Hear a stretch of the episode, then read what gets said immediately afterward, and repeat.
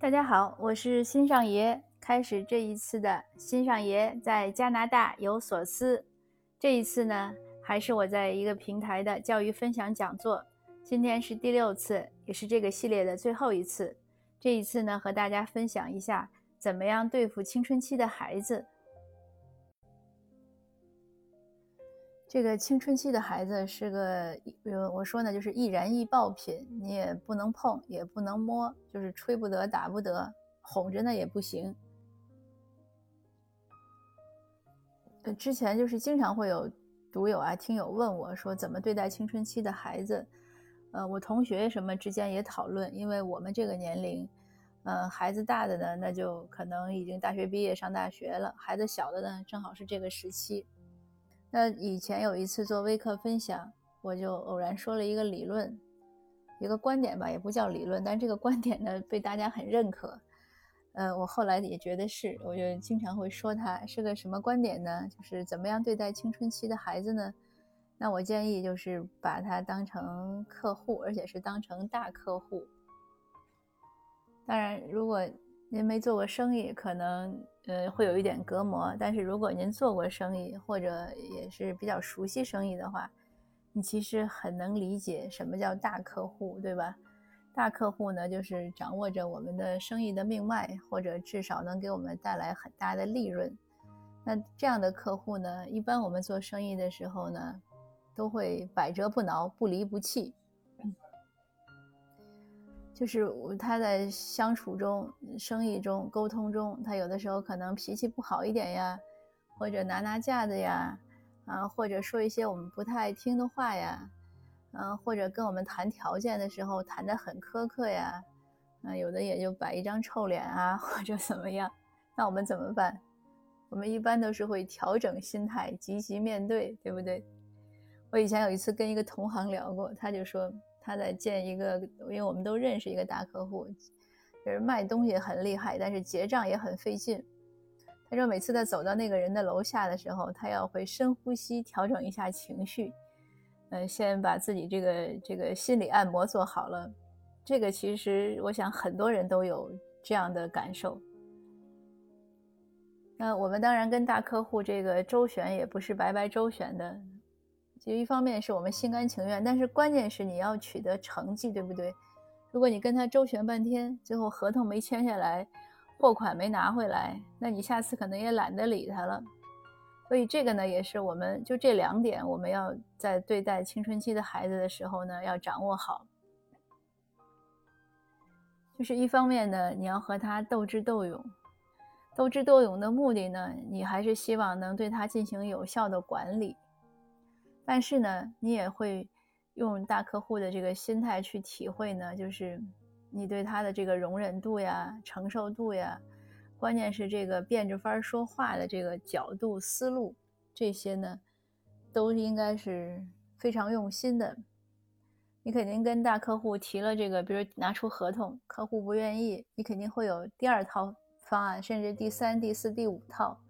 你绝对不能把合同往桌上一扔，说：“哎，我给你写好了，你看，你签就签，不签就算。”这绝对不可以，对吧？所以我们就想一想，我们对待孩子，那你有只要把这些，呃事儿想通了，想明白了，对孩子呢，应该不是个太难的事儿。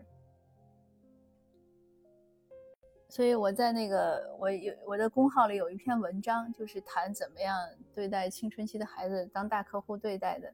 我就总结了几点，就是，呃，你要知道他的脾气秉性，你绝对不会呃以不变应万变，你肯定对张三、对李四、对男性、对女性、对不同年龄，你都会有不同的应对方法。但是呢，你心里有你的底线，就是要把合同签成，对吧？然后呢，你也很会在意他的各种需求、感情呀、想法呀、他的情绪呀。你肯定不会说看他那个一早上哭丧着脸不高兴，你还去了该说什么说什么，那绝对不会的。我想正常的成年人这个情商都有，你就是假装关心，你也得关心一下呀，对吧？所以这就是你在乎对方的感受。那然后呢，你也还会不会怎么样？你不会去管人家公司的内政。你不能进人家公司一看，说：“哎呦，王总，您这个办公室太脏了，您这个什么什么，这个什么东西不不好看，你绝对不会说这样的话，是不是？你不会随意评论。那有的人可能还会违心的说：“哎呀，这个好有生活气氛呀，怎么怎么样？”总之呢，你你目目的是要达到自己的这个目的，而不是说为了指指手画脚。那你和孩子呢？你想想，假设你要管他，当然这我也经常犯这个毛病，就是本来要说他 A，结果一看呢，他 B、C、D 都不行，挨着说一遍，没等说到 A 呢，孩子已经已经那个翻车了。所以这是对自己一个提醒。那还有呢，可能所有的人呢都会对大客户予以及时的各种肯定和欣赏。哎呦，您这个西服好棒啊！什么，你这个裙子颜色也好啊！你肯定又要找一些这个大家的，就一个是共同点，第二个你要夸他的优点嘛。这个好像也是人之常情，要欣赏对方，给予肯定。呃，对业余爱好呢也会找到共鸣。什么王总说他爱骑马，那可能你马上也想去学个骑马，跟王总一起去这个驰骋一下，因为一起这个做活动的时候，比如一起打高尔夫球啊，就成了朋友，业务就好谈，对不对？嗯。所以呢，那我们跟孩子是不是也会尽量多找一些共鸣？我有一个同学特别棒，他有一天我跟他聊天，我说你最近在干嘛呢？他说，啊，他最近嗯在看一些孩子感兴趣的谈话节目。我说这为什么呀？他说：“哎呀，他说现在孩子思维我都追不上了，那我得看看他在看什么，我就假装感兴趣也去看一下，然后找点共同点跟他聊聊，要不然他聊什么我都不知道，人家不就不跟我聊了吗？”所以我觉得我这个同学很棒，他就是以对待大客户的方法来对待自己的小孩。那你总而言之就是你希望大客户跟你在一起的时候心情愉悦，恨不得每天都想见你，对吧？说哎，怎么还没来呀？然后对我们有认同感，觉得哎呀，你说的都对，呃，你的观点都好，呃，甚至成为好朋友，那这样的生意才能做顺畅。那这个理论呢，大家一定多想一想。啊，我也经常提醒自己，这样呢，就是把孩子呢置换成大客户，然后好多事儿就好办了。呃，那还说呢，除了这些呢，就是青春期的孩子呢，其实也有一些共同点，我们一定要注意。呃，有一次我也是回国做讲座，走到呃淮淮淮安的时候呢，遇到一个老教授，然后一块儿同桌吃饭，他他就说说他儿子可能三十了，啊，我说我小孩当时十十三四吧，我说嗯叛逆快结束了，他说什么呀？他说你这还早着呢，还没开始呢，然后他就说我就告诉你一点，你想不让儿子叛逆，最简单就是你少管他。他说：“你们这些当妈的，尤其是爱管管得多，嗯，我觉得他说的也对，就是孩子很多时候呢，其实他和家长的矛盾呢，就是来源于他的自主权利和管理空间的争夺。尤其是因为你想，他有一个变化是这样：小孩呢进，尤其是男孩、女孩好多也是，他个子长高了，进入青春期。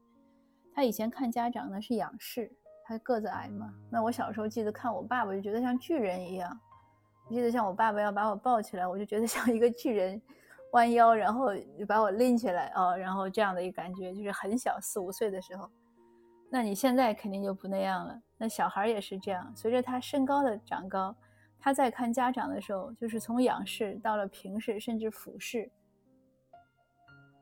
那现在我儿子好几年以前就比我们两个高了，那他就那肯定是不一样了。他有时候。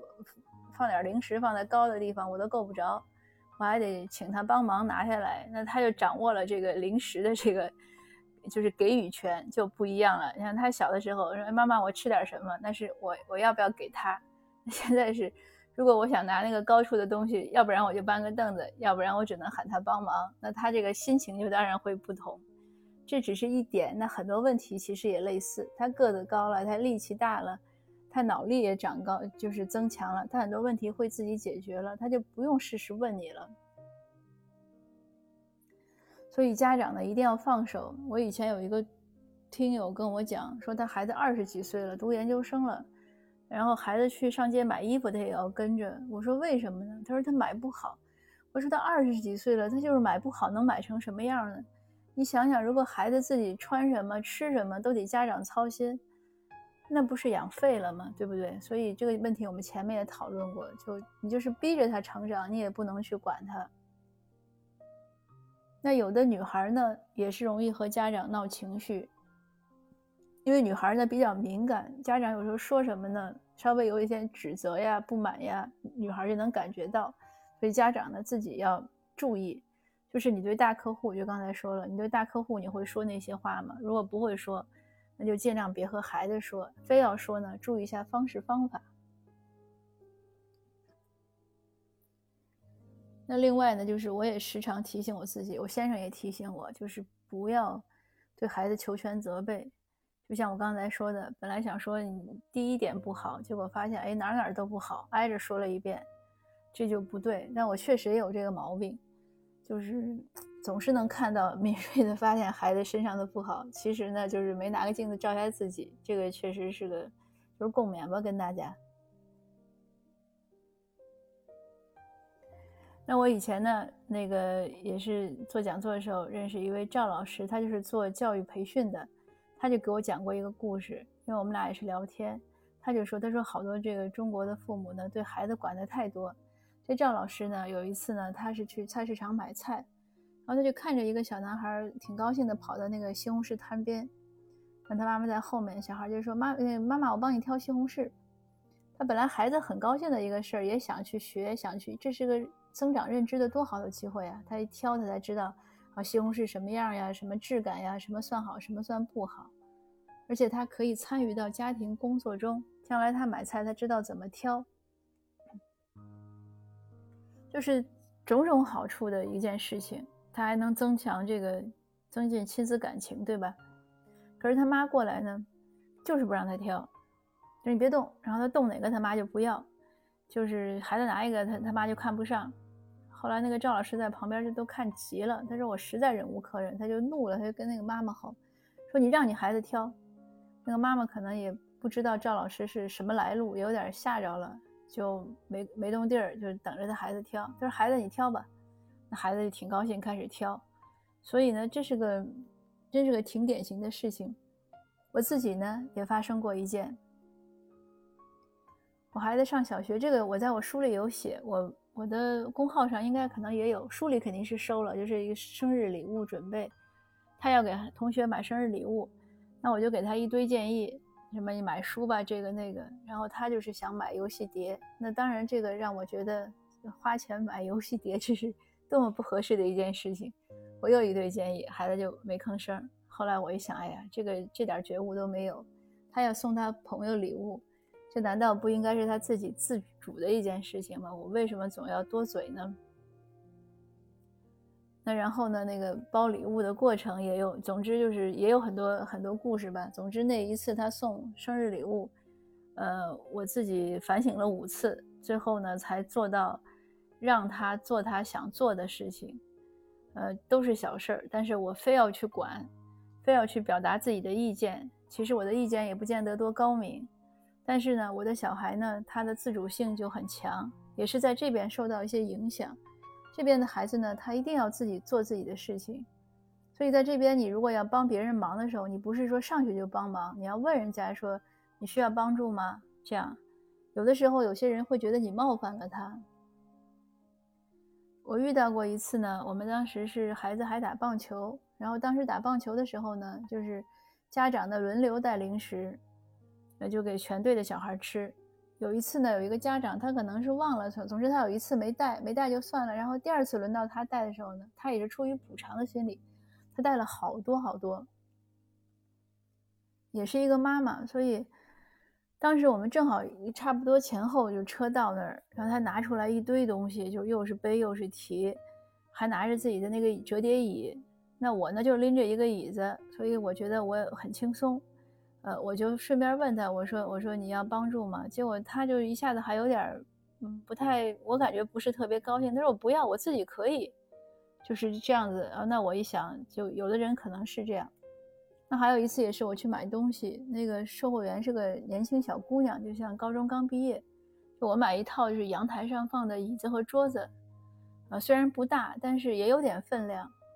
那我想，我先生是跟我一起去的，那习惯吧。那我想，这都是男士拿的东西，我就跟那个小姑娘说：“我说你放在这儿吧，我让我先生拿。”但是他就觉得好像以我，就是他给我的感觉也是我低估了他的能力，他就挺不高兴的，把那个东西就噌的一下就扛在那个肩上，就就是头头头和肩上一个一挺大一个一个纸盒的。他说我可以，说你的车在哪儿，就就直接给我扛车上了。所以就是这种观念呢，和我们可能国内的不太一样。就这边的这个女就是女汉子吧，都是比较强悍的。那其实呢，他们这样的就是从小养成的习惯，他认为他自己能干的事儿，他要自己干。那小孩呢，就是像我小孩这样的，也是一样的，所以他不愿意你代劳。那他不愿意代劳的同时呢，他又更不愿意多管闲事儿，他认为是他的事情。那这个就是在这边的孩子，他有的时候就表现的是很独立。那所以，我呢也是要在意。我先生不怎么管孩子，但是我我确实有时候唠叨，再加上他青春期，这样呢就更不好了。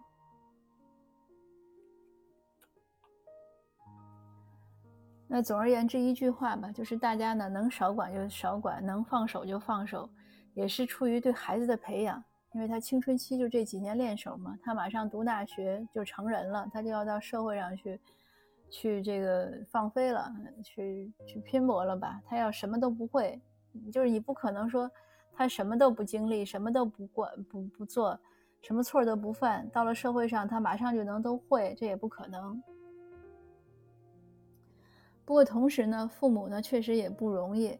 因为青春期的孩子呢，他很多观念，像我们说三观呀，还有他一些行为习惯呢，又在养成，所以呢，咱也不能放松。这个呢，你回到大客户的理论呢，也是一样的。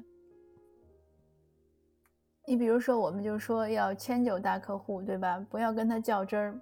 但是呢，你不管对他怎么照顾，怎么迎合他，怎么样的跟他搞关系、吃饭，呃，跟他一块儿骑马。但是呢，你都不会说在签合同的时候让他想怎么样就怎么样，那不就一般人都做不到这一点是吧？你还是希望坚持你的价格呀，什么付款期啊，什么，就是讨价还价能有一个度，不能他说怎么样就怎么样，就是他回点价你还得回点价，所以对孩子也是一样的，对孩子呢，咱说。呃，就是我一再强调，不要进行打骂教育，千万不要打骂。打骂呢，就是再说一遍，如果你的孩子屈服于你的打骂，就是他屈服于这种强强权，就两个结果，他或者以后会很恨你的，因为当面怕你的人背后一定恨你；或者呢，就是你把他打蔫了，他以后呢谁都可以欺负他。没有一个孩子，没有一个人说只怕你一个人，他在外面就敢保护自己，回家就怕爸爸妈妈，那是不可能的。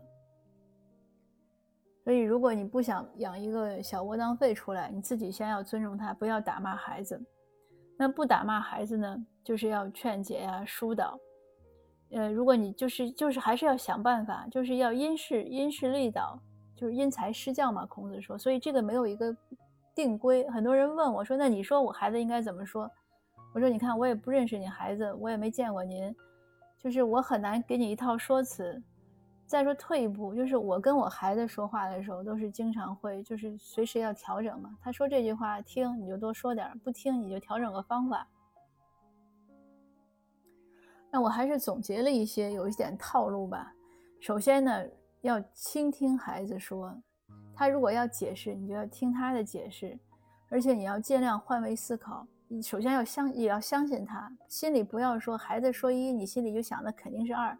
孩子只要一开口解释，你想这肯定是找理由，最后听完了就是你把他的话一条条给他驳回去了，那这不叫倾听。倾听是听进去了，你想了，你要从他的角度去考虑了，这样你是为了找出症结所在，而不是为了说测谎仪。你是测谎仪，咱不是这样。自己的孩子自己知道。如果你养的小孩，你觉得他就会撒谎，那毛病在自己，没养好。那还有呢，就是。我也是提醒自己，就是不要孩子一说完话，我们马上否定。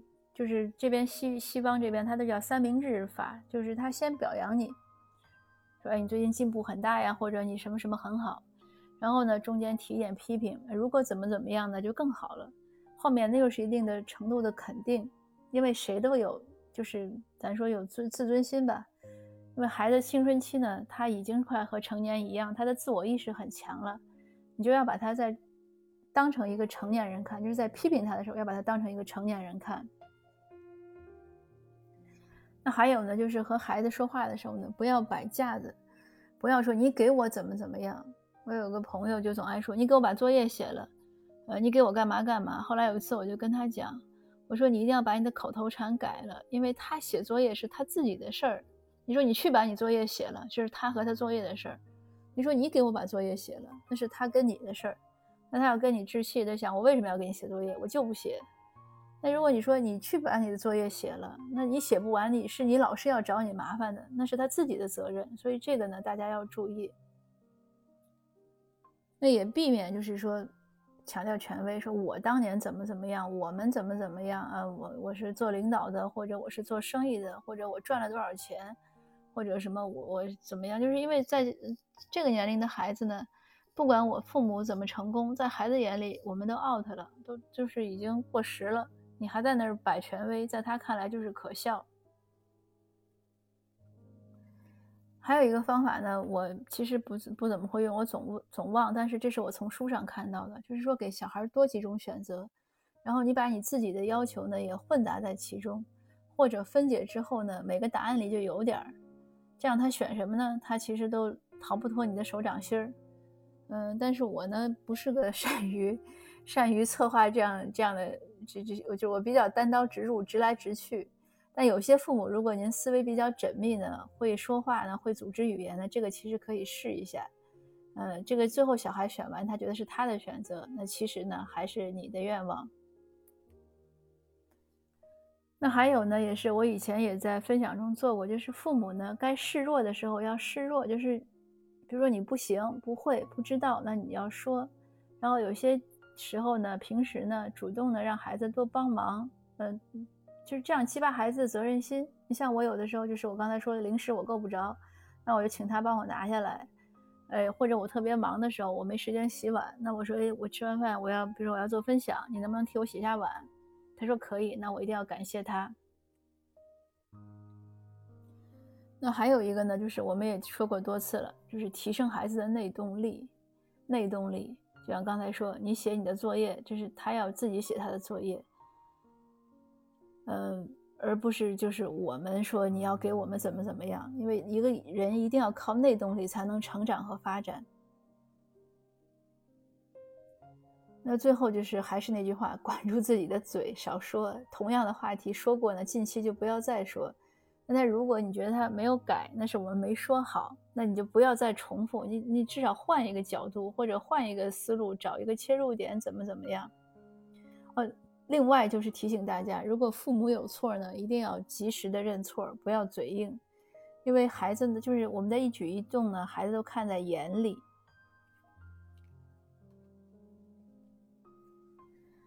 那大概呢，我的这点儿就经验也好，或者是学来的这些皮毛知识也好，大概就这么多。嗯，在我的微信公众号上有，呃，您如果查“新上爷零零六”，就汉语拼音“新上爷零零六”，就是有我的那个是我的微信公号。呃，最后就是说几句励志的话吧。我们呢，人呢都是学而知之啊，活到老学到老。呃，我们要呢不要把这个和青春期的孩子相处呢当成个。嗯，困难或者障碍，我们应该换一个思路想，就是我们把他呢，把和孩子怎么样和谐相处呢，当成人生的课题。我们平时多钻研、多琢磨，呃，总结实践经验，就一定呢会有收获。呃，也像我这次系列讲座的题目一样，就是当孩子顺利、顺利、健康的度过青春期，长大成人了，我们做父母的呢。在这个过程中呢，也赢得了很多经验，呃，提高了自己的修养，这样就是共同成长，这才是最大的收获。所以我一直主张，什么是最好的家庭教育？最好的家庭教育就是和孩子一起成长，因为父母呢，也是就是你生了孩子，你就是父母了。我们缺乏上岗培训，所以我们一定要严格要求自己，好好学习，天天向上。那好。今天的分享呢就到这儿，祝福大家，呃，一切吉祥如意，谢谢。